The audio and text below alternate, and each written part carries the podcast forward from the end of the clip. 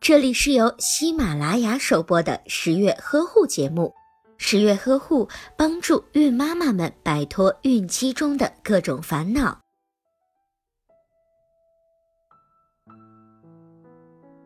妊娠期肝内胆汁淤积症主要发生在妊娠晚期，少数发生在妊娠中期，以皮肤瘙痒和胆汁酸高为特征，主要会影响到胎儿。妊娠期肝内胆汁淤积症的发病原因尚不清楚，可能与雌激素、遗传、环境等因素有关。胆淤的孕妈妈对溶脂性维生素 K 的吸收会减少，导致凝血功能的异常，产后容易发生出血，也可能发生糖脂代谢的紊乱。由于胆汁酸的毒性作用，胎儿在围生期的发病率和死亡率都会明显的升高。胎膜早破、胎儿窘、或自发性的早产或者是羊水分染的几率也会升高。另外，胎儿生长受限、孕晚期不可预测的胎儿突然死亡、新生儿颅内出血以及神经系统后遗症也可能发生。当孕晚期孕妈妈发生没有皮肤损伤的瘙痒，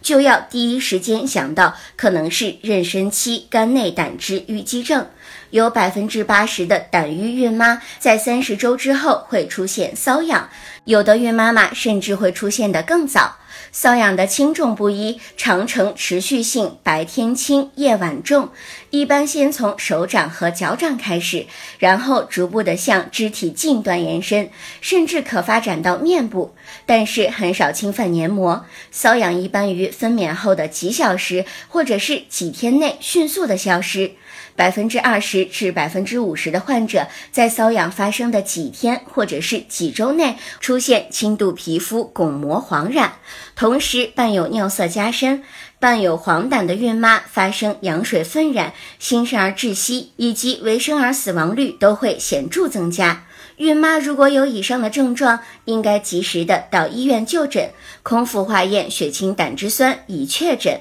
孕晚期要加强胎心的监护，尽可能防止胎儿突然死亡。从三十四周后开始，每周做胎心监护，每天数胎动，定期的做 B 超，警惕发生羊水过少。若胎动比平时明显的减少，甚至十二小时少于十次，应该高度怀疑胎儿出现了宫内窘迫。如果孕妈妈已经确诊为妊娠期胆瘀，并且已经出现了黄疸，胎龄也已经满了三十六周，羊水在逐渐的减少，或者虽然没有出现黄疸，但是已经是足月妊娠，或者是胎肺已经成熟，就要尽早的终止妊娠。终止妊娠的方法以剖宫产为宜，经阴道分娩可加重胎儿缺氧，甚至是导致死亡。